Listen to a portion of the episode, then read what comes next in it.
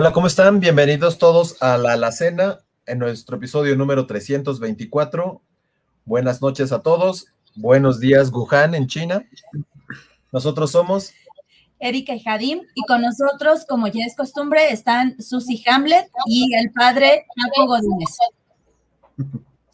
Bueno, el día de hoy vamos a continuar el tema de la pandemia. Ya hablamos sobre eh, algunas dificultades en la salud, algunas dificultades de la dinámica familiar, y ahora queremos abordar el tema desde algo particularmente importante para nosotros como movimiento de encuentro de novios, que es eh, la, relación intersacramental. La relación intersacramental es matrimonios y sacerdotes. No tanto eso, sino que nos llama la atención saber, nosotros ya sabemos cómo lo vivimos como familias, pero cómo lo viven nuestros sacerdotes. Entonces, eso es de lo que, de lo que buscamos tratar este programa. Y entonces, bueno, queremos aprovechar que tenemos al, padre Paco Godínez aquí para que, padre, este, usted, nos platique cómo, cómo han vivido los sacerdotes, sus amigos, su familia, cómo han vivido la pandemia en la parroquia y especialmente en los cambios de la dinámica personal. Bueno, es como mm, pudieran pensar que prácticamente como todos lo hemos estado viviendo, eh, yo creo que hay diferentes momentos. El primero y inevitable, la incertidumbre ante algo totalmente nuevo, desconocido, con pocas opciones y que en alguna forma pues sabíamos que traía grandes consecuencias. Entonces en un primer momento yo creo que en la primera parte fue un tanto de previsión, por lo menos en nuestra diócesis, nuestro obispo antes de que cualquier cosa cerrara, pues nos invitó a nosotros a tomar precauciones, a cerrar muchas de las actividades que teníamos en puerta, a reducir las actividades con las personas y en algún momento también a suspender la misa con la asistencia del pueblo. Aún antes de que hubiera una reglamentación nacional o un protocolo a seguir, buscando más eh, seguir el patrón que estaba sucediendo ya en otros países, especialmente en Europa, donde ya tenían una experiencia de esto. Hubo mucho el sentido del cuidado de la salud y yo creo que también mucho nos motivó la experiencia de la vida de los sacerdotes en otros países, especialmente en Europa, donde suelen ser más sacerdotes mayores, donde sí eran muchos los que llegaban a fallecer por su edad, y sin embargo muchos de ellos en el servicio y en la actividad. Otros decidieron retirarse, cerrar por prudencia, pero había una frase yo creo que muy fuerte, a mí por lo menos me inspiró mucho, la que le decían algunos feligreses de la iglesia de España a sus sacerdotes y a la iglesia. Dice, nos abandonaron cuando más los necesitamos. Entonces yo creo que fue una de las cosas primeras de, es cierto, vale la pena cuidarnos, tenemos que hacerlo, hay que seguir las indicaciones de la autoridad, pero no podemos cerrar esto y simplemente irnos, pues nadie huye de un barco, como es una familia, como es la iglesia. Entonces es la necesidad de sabernos quedar ahí, aun cuando nuestra forma de responder pues sea totalmente diferente a la habitual, pero saber estar cerca. Yo creo que fue la primera de las situaciones, estar cerca, como le tocó a los médicos o les tocó a los enfermeros, eh, tenían que estar en el ojo del huracán. Entonces tenía, era una parte muy valiosa, por lo menos lo, me tocó vivirlo así, de que teníamos la necesidad de atender lo nuevo, lo diferente, pero que seguía siendo algo muy común, pues del sufrimiento, la incertidumbre, la tristeza, la enfermedad, pues de las mismas personas que habitualmente pues están bajo nuestro cuidado. ¿Y, usted cómo lo vivió? O sea, en, el encierro, este, en estar pues alejado hasta cierto punto de, las personas con las que normalmente se rodea. Sí, mucho del cerrar, sí. Eh, fue invitar a que suspendiéramos actividades y sí, sí lo hice. Sin embargo, una de las políticas locales era de, pues vamos a mantener la iglesia abierta. Abierta a quien quiera venir y a quien necesite venir. no hay actividades, no hay culto como se acostumbraba, a puerta prácticamente cerrada. Y sin embargo, si alguien lo necesitaba y con esto de la distancia sana, seguíamos adelante para que pudieran participar. Yo puedo decir que en todo ese tiempo, pues no se dejó de celebrar la misa y tampoco se dejó de celebrar o de participar, pues en alguna necesidad particular de los feligreses, el del visitar a un enfermo o el también de asistir a un funeral, aun cuando fueran condiciones totalmente distintas. Eh, encierro, pues realmente yo no me veo encerrado, no, no es lo mío. Entonces, hasta por salud sí ocupaba mi, dosis de aire, de aire fresco, salir. Y aun cuando no eran las mismas actividades, no era la misma forma de hacerlo, eh, también era una forma de mantener el contacto con la realidad. para mi gusto, eh, la televisión, los medios de comunicación no era la mejor forma de mantener una realidad. Para muchos era más estresante. Para mí realmente pensé que eso sería y la mejor forma de mantener el contacto es saber lo que está pasando a mi alrededor y ayudar hasta donde sea, hasta donde fuera posible. Tenía en ese momento un vicario, así que vivíamos dentro de la casa, eh, nos conservábamos nosotros dentro, pero los dos con esta consigna de pues, buscar el cómo se puede eh, mantener esa cercanía y ese contacto pues con nuestra comunidad que lo necesita. Es la palabra. No dejé la oración, no dejé la misa. Eh, el contacto con las personas sí, aun cuando mucho fue a través de pues, la cámara, fue a través del teléfono, fue a través de las redes. El ejercicio tampoco, cuidar la alimentación, y sobre todo, pues las actividades, pues para no quedarse aquí, o sea, realmente yo creo que la parte humana ahí fue la parte más importante, tiempo de calidad con, pues con mi compañero, sacerdote, pero también tiempo de calidad para no descuidar todo lo que nos hace ser sacerdotes. Y, en ese sentido, padre, pues sabemos que la, la, iglesia no es solamente el templo, ¿verdad? Este, físico, sino que incluye pues prácticamente a toda la gente.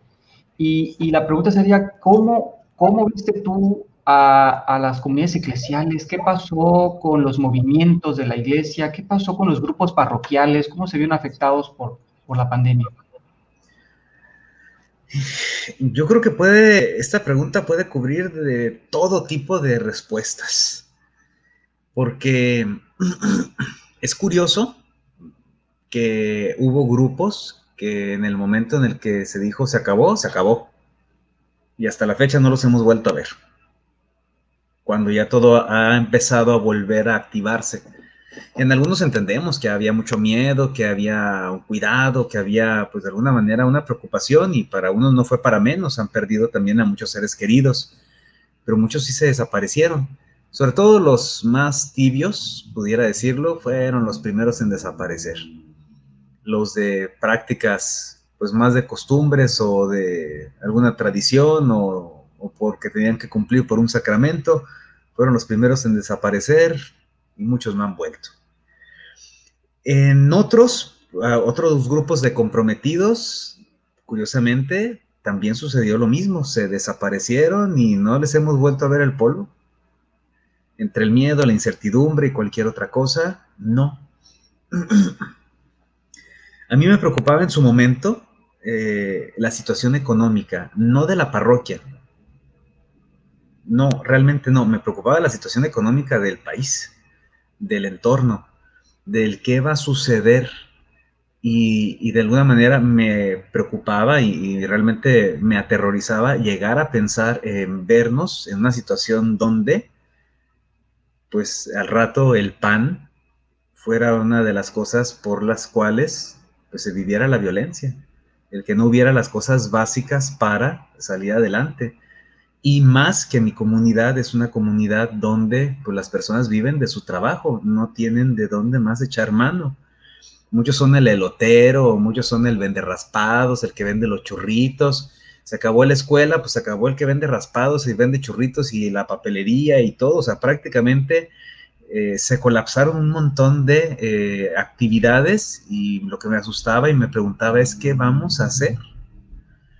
Entonces mucho del trabajo fue trabajar el área de la caridad y gracias a Dios que puso los medios, las personas adecuadas, pues en los tiempos más críticos teníamos la oportunidad a veces de repartir 80, 90 despensas cada semana. Yo no sé de dónde, porque la verdad, si me preguntan de dónde, yo no sé, pero se abrían puertas, oportunidades, sí, gente muy generosa, muy comprometida, y pudimos hacerlo, o sea, realmente por mucho tiempo, sobre todo los tres meses más críticos, pudimos hacerlo así, después bajó un poco el ritmo, y sin embargo hasta la fecha no se ha dejado de dar esta caridad a familias que realmente lo necesitan y eran en proporción a la necesidad de la familia. Familias chiquitas, pues algo más acorde a la familia, pero familias más grandes, pues algo que también pudiera responder mejor a su situación. Entonces fue una forma de respuesta muy buena. Para mí también era muy motivante ver que había gente generosa, comprometida, preocupada. Eh, de la comunidad, pues yo tuve que hablar en su momento con mi vicario y decirle, mira, dinero difícilmente va a haber. Casa y comida, ten la confianza en que no nos va a faltar. La providencia ha de proveer. Así que no te preocupes, pero dinero no, así que vete con cuidado. O sea, no es el tiempo de hacer gastos ni hacer cosas exageradas. A lo mejor mucha gente se dedicó a remodelar su casa y arreglar. No es nuestro caso, así que llévatela tranquilo. No sé cuándo vaya a ver, así que cuida lo que tienes. Y en algún momento sé que le costó trabajo porque era, es más joven, estaba prácticamente un año y medio de ordenado este, tienen otra forma de ver las cosas, sé, se solidarizó, yo sé que le costó más trabajo, y a los que tratamos de no desproteger, y gracias a Dios que se pudo, fue cubrir pues, los sueldos de nuestros empleados. A final de cuentas son colaboradores que reciben una, puedo decir, una paga simbólica, no es una paga alta, es lo mínimo que marca la ley, es un poquito más que en otros estados por la frontera, pero realmente no es mucho. Sin embargo, no los podíamos dejar eh, pues descubiertos. Y gracias a Dios también hubo los medios para poder cubrir estas necesidades y no hubo una semana que les hayamos dejado de, de cubrir su, su salario. Yo me quedé sorprendido con las personas de mi comunidad precisamente por esa ese cuidado o esa atención de, de que aun cuando están lejos, aun cuando no estaban en el mismo contacto, pues también de preocuparse por, pues también por nosotros. También hubo familias que en particular nos traían a veces sin falta nuestra, a cada semana, nuestra despensa para el padre Max y para mí. Entonces, eh, aun cuando no teníamos la oportunidad de, ir a comprar o de ir a, adquirir algo, pues no nos faltaba quien nos trajera y nunca faltó realmente nada, o sea, nada de lo básico en el refrigerador. Ah, ese, ese testimonio, la verdad que mueve mucho y ya lo había escuchado yo en eh, del testimonio del padre Rolando Vázquez, que es nuestro asesor aquí, que dice, pues mira, bendito sea Dios, a veces no me cabe todo en, la, en el refrigerador, ¿verdad? De, de, tanto que me acerca a la misma comunidad. Y, sí reconocemos que eh, además de nutrirnos físicamente, hay una necesidad muy fuerte de nutrirse espiritualmente. A mí me gustaría preguntarte, padre, ¿cómo ¿Cómo vivieron ustedes esa necesidad de, nutrir espiritualmente a su comunidad? Tú, acá entre nos, bueno, eh, como cuántos nos compartías, incluso que tuvieron la oportunidad de ir a, al hospital y entrar al área COVID, ¿no? Este, cuéntanos, cuéntanos un poco de eso. Yo creo que esa fue una de las cosas más, yo creo que significativas y, y también en algún momento causó, puedo decir, polémica, por decir la palabra, porque no nos dejaban entrar al hospital, no podíamos entrar al hospital, no era algo que fuera local, era pues meramente el manejo de una situación de una enfermedad desconocida. y tal cual se manejó como una pandemia, es la palabra. Entonces entendíamos que había protocolos muy rigurosos. ¿Qué podíamos hacer? Pues lo que podíamos hacer era acercarnos al personal médico y hospitalario solamente, al personal del cuidado sanitario. Entonces fue la situación. Nosotros en la ciudad eh, de años pasados, a través de la pastoral familiar, motivamos algo que se llama la En Marcha con Jesús, que es eh, sacar eh, una custodia de tamaño monumental, una, la forma consagrada es de 50 centímetros, la ponemos en una cruz de madera, la subíamos en una plataforma y hacíamos un recorrido por la ciudad, precisamente eh, para orar y pedir por la familia, por la juventud, por las vocaciones, por la paz con nuestro país. Lo pudimos hacer en marzo y fue la, última actividad grande que hicimos abiertamente. Y de iniciativa propia, eh, con el padre Max y otro amigo sacerdote, le pedimos al obispo el permiso de poder subir eh, la custodia y poder recorrer los hospitales de la ciudad donde se atendían a los enfermos de COVID. No podíamos entrar porque no estaba permitido, pero podíamos acercarnos, tener un lugar eh, oportuno, hablar con los directivos, los encargados eh, en turno del hospital, con los trabajadores sociales y permitirles estacionarnos un momento, acercarnos con el personal que pudiera eh, entrar en contacto, un momentito de oración con el Señor y pues llevarles un presente. Les llevábamos un cubrebocas de, de regalo, un escapulario, un rosario, y pues sobre todo esa parte de, ánimo que orábamos por ellos. Pudimos visitar ocho hospitales en un día. Fue un recorrido muy bonito. Y uno en particular fue cuando llegamos al Seguro Social. Era donde estaba uno de los puntos de concentración más grande de enfermos COVID mandamos al padre Max a que llevara estos detalles al personal. Se tardó bastante y cuando regresa, pues nos dice con gran alegría que no lo recibió la trabajadora social, lo recibió el director del hospital. Y que le decía, los necesitamos. O sea, entren, eh, entren, porque nosotros ya no sabemos qué hacer, ¿no? y a partir de entonces él nos consiguió el permiso para poder entrar. O sea, el, permiso y los medios. Este, una iniciativa privada había trabajado para ofrecerle al personal médico los trajes, eh, los cubrebocas, eh, todos los este, insumos que necesitaban realmente para atender y estar en mejores condiciones. Y, y, de ellos se encargaron pues también de que el sacerdote que entrara pudiera tener su, su provisión. Así que lo hablamos con el obispo, se dio la oportunidad y apenas una semana después de con el Santísimo, pues hubo un sacerdote que pudiera entrar y estar ahí, visitando enfermos de COVID. Entonces se logró mucho. A muchos realmente la parte anímica fue lo que los acabó. Solos, aislados en el hospital, sabiendo que tienen algo con el que está a un lado se va a morir y ya se murió el de al lado, ya se murió el del otro lado, pues ahora sigo yo. Eh, y eso fue una de las cosas más esperanzadoras. El padre Max le tocó escuchar a muchos en confesión, atenderlos, a otros varios días acompañarlos, a más de alguno bautizarlo.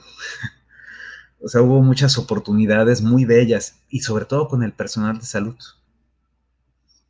Lo, lo veían después más como, pues como uno más, ahí en el mismo frente y pues fue algo muy, muy valioso. Estuvo tres meses, el primer, momento fueron dos meses completos, después se hizo una pausa y hasta la fecha sigue entrando a la zona COVID, aun cuando ya no está en esta eh, presión como lo vivimos en meses atrás. Oiga, padre, y como, como médico me, resulta particularmente emocionante ver, que hayan entrado, que hayan estado ahí en el área difícil, en el momento difícil, porque pues ahí se hace lo que se puede, lo que se debe, pero hay un punto, como le dijeron, que ya todo queda en manos de Dios, o sea, lo vimos con, con Gaby y Oscar al principio, o sea, hay un punto en el que ya sientes que pues ya nada más eres tú y Dios y no hay para dónde hacerse. O sea, ya todo el mundo hizo lo que tenía que hacer y ya estamos en las manos de Dios. Pero afortunadamente pues también hemos, hemos avanzado, ya está la vacunación, ya este, pues mal que bien, ya mucha gente se contagió, ya está la economía arrancando. Ahora, ¿cuál cree que sea el, reto más importante que van a, se va a retomar para retomar las, las actividades presenciales en la, en la parroquia y con los grupos? Yo les puedo poner de ejemplo algo muy sencillo, este, entre la situación económica y todo esto, que ciertamente ya se está activando. La realidad es que, por ejemplo, como iglesia, nosotros, de los 192 sacerdotes en la diócesis, tuvimos cinco bajas, cinco fallecimientos por COVID unos ya sabemos que tenían otras complicaciones y realmente se vieron afectados por esto. Tuvimos otro fallecimiento por una situación de una enfermedad preexistente que no tenía nada que ver con el COVID y coincidió en esa temporada. Y tuvimos otros cuatro sacerdotes que por su situación de salud y por su edad avanzada prácticamente no volvieron a sus actividades pastorales. Entonces tuvimos una baja de 10 entonces, en algunos lugares donde teníamos dos sacerdotes, en mi caso, pues me retiran a mi vicario, este, por obvias razones, para mandarlo a atender otra comunidad. Entonces nos lleva un poquito a trabajar en estas marchas un tanto forzadas. Yo me sentí en algún momento, ¿qué voy a hacer? Este, si cuando estábamos dos no alcanzábamos, pero también me dio muchísimo gusto y yo se los platicaba antes a mi comunidad, yo espero ver el día en que la parroquia camine sin que me necesite a mí. O sea, que me necesite como sacerdote lo entiendo, pero que no me necesita para caminar, para organizarse, para... Y lo puedo decir ahorita con mucha alegría y con así como que con mucha satisfacción, no para mí, sino de veras por la parroquia, camina sin que me necesite. Eh, las personas que están, la comunidad, o sea, de veras muestra de veras ese amor, ese compromiso, de tal manera que las cosas caminan no ajenas de mí, pero sin necesitarme. En, cuestión de buscar los fondos, los trabajos, llevar adelante las actividades, las decoraciones. Yo creo que esto para mi comunidad ha sido una forma muy valiosa de dar un paso adelante y donde vi la iniciativa. Este domingo pasado les presentaba la situación, está haciendo mucho calor, son temperaturas horrorosas, más de 50 grados, ya no es un lujo, es una necesidad. Me dio mucha alegría que apenas hablamos de la situación y en un domingo alcanzamos a cubrir la mitad de la meta para poder poner clima en la iglesia. Entonces, poca gente va, pero esa poca gente bien comprometida y bien, de veras, muy generosa. Yo creo que el mayor reto no es de números, el Papa Benedicto lo dijo en su momento, el reto de la iglesia no son las multitudes, es el compromiso. Yo sé que muchas personas tristemente no van a volver a la iglesia y se van a quedar en el campo de creer que tienen fe en algo, aunque no saben en qué. Y personas de fe de nombre, pero no de una fe de vida. Pero las que queden, creo que favorecerá mucho a ese compromiso de vida. Yo creo que el reto más grande es no que sean más los cristianos, no, que seamos más cristianos, los, los que estemos. Si somos 10, si somos 100, si somos mil, si somos el millón, los que seamos, de veras más cristianos más comprometidos, menos de costumbre, más de convicción. Yo creo que ese es el mejor reto. Y yo creo que vamos a seguir enfrentando retos, como dices, padre, no solamente a nivel personal, no solamente como sacerdote, y no solamente como iglesia, sino como sociedad. Y, y, en ese sentido, pues me gustaría invitarlos a que nos comentaran. Abrimos la sección de cultura pop, que como siempre, recomendaciones de películas, videos, este, libros, lecturas, lo que sea, que pudiera enriquecernos un poquito, a, digerir un poquito más este tema de, estos retos. Eh, y no sé, empezamos con este, y Erika. ¿Cuáles son sus recomendaciones para esta vez? Bueno, nosotros vamos a recomendar una serie de Netflix que se llama Hecho en Casa, Homemade. Son unos cortometrajes hechos por varios directores eh, de varias partes del mundo de cómo vivieron la pandemia. No nada más ellos, sino pequeñas historias, cómo lo vivieron, algunos enfoques, eh, todo en relación a la pandemia, en videos de 10, máximo 15 minutos. Sí, está, está muy interesante. Ahora lo podemos ver retrospectiva, lo que vivimos, lo que vimos y cómo nos sentíamos. Eh, padre Francisco, ¿cuál sería tu recomendación para nosotros? Pues un poquito en torno al ambiente clerical y un tanto a la realidad que está cambiando constantemente. Me, me choca de la nueva realidad, es que la realidad siempre cambia. siempre necesitamos de alguna manera aprender a tener una mirada más amplia. Y de ahí les recomendaría la película que se llama La Duda. Esta película de La Duda es de los años 60 presenta un conflicto entre eh, los cambios de eh, la entrada, por ejemplo, de un alumno de tez negra en un ambiente donde son solamente blancos, en un colegio atendido por religiosas, sobre todo donde las costumbres, la mirada, las tradiciones son muy fuertes y donde este sacerdote eh, carismático y ante todo abierto a ver estas realidades y, mantener ese compromiso cristiano, pues busca nuevas oportunidades de cómo dar esa atención, pues se ve metido en eh, dimes y diretes que de alguna manera pues ponen en duda la rectitud de su sacerdocio y sin embargo este se mantiene pues fiel hasta el final. Yo les recomendaría véanla, más que darles un spoiler, tiene escenas y diálogos muy profundos vale la pena, vale la pena verlo. Oren por los sacerdotes. Claro que sí, padre. Este, Susi, ¿en tu caso?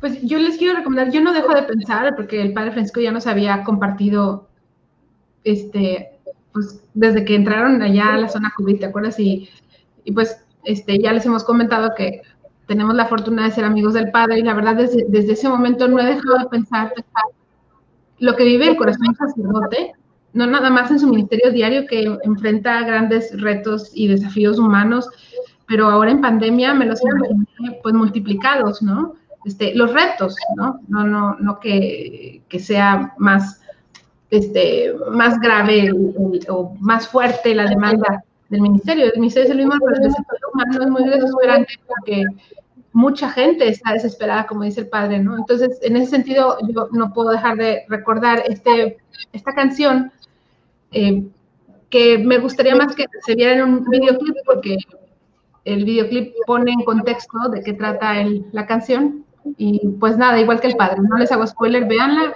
está súper bonita y, y, pues es, es la, la, forma en la que mi mente regresa a, como al corazón del sacerdote. La canción se llama Sacerdote de Martín Valverde. Sí, para que la escuchen.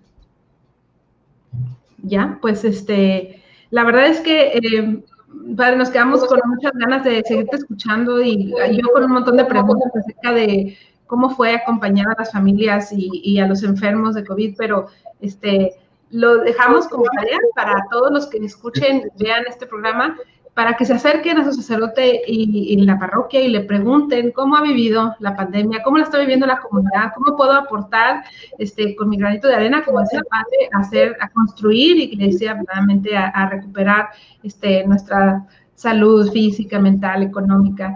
Y pues acérquense, al, así como nosotros, al Padre Francisco, ustedes a su párroco, y pues les damos la gracia por seguirnos todavía. Todavía falta un, un video más que esperamos que sea pronto acerca de la pandemia, en donde algunos de ustedes participaron y espero que se puedan ver este, y escuchar cómo otras parejas, no nada más dos o tres, vivimos la pandemia, parejas como nosotros bien jóvenes.